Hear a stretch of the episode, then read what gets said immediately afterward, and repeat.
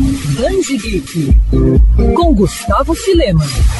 Em 1996, o inimaginável ocorreu. Marvel e DC decidiram medir forças em um crossover de proporções nunca vistas. É bem verdade que as duas editoras já tinham publicado histórias conjuntas. Do começou na década de 70 com uma adaptação de O Mágico de Oz, seguida pelos encontros entre Superman, Homem-Aranha, Batman, Hulk, X-Men e Novos Titãs. Porém, tudo azedou na produção da reunião da Liga da Justiça com os Vingadores nos anos 80, o que fez com que as duas empresas rompessem relações. A crise no mercado na década seguinte, no entanto, gerou uma nova rodada de crossovers entre personagens das duas casas. Aí veio o projeto mais ambicioso, a minissérie Marvel vs DC, ou DC versus Marvel, como preferir. Até a sua publicação, a saga passou por alterações, desde a proposta original à escalação dos artistas envolvidos. Mas o que não mudou foi a ideia de apresentar os dois universos como entidades cósmicas irmãs que decidem se enfrentar. No tabuleiro dos irmãos estavam os heróis e vilões se digladiando. Os resultados de cinco desses confrontos foram decididos pelos leitores em votação, o que gerou algumas vitórias duvidosas, como por exemplo a Tempestade contra a Mulher Maravilha. Mas a minissérie trouxe momentos icônicos, como Darkseid enfrentando Thanos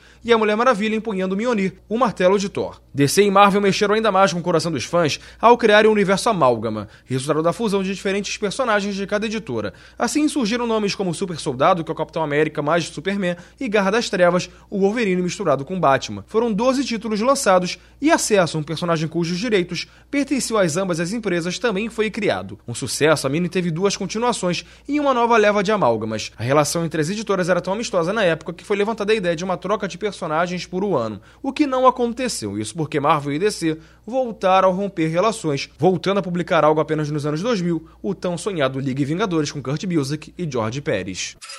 Quer ouvir essa coluna novamente? É só procurar nas plataformas de streaming de áudio.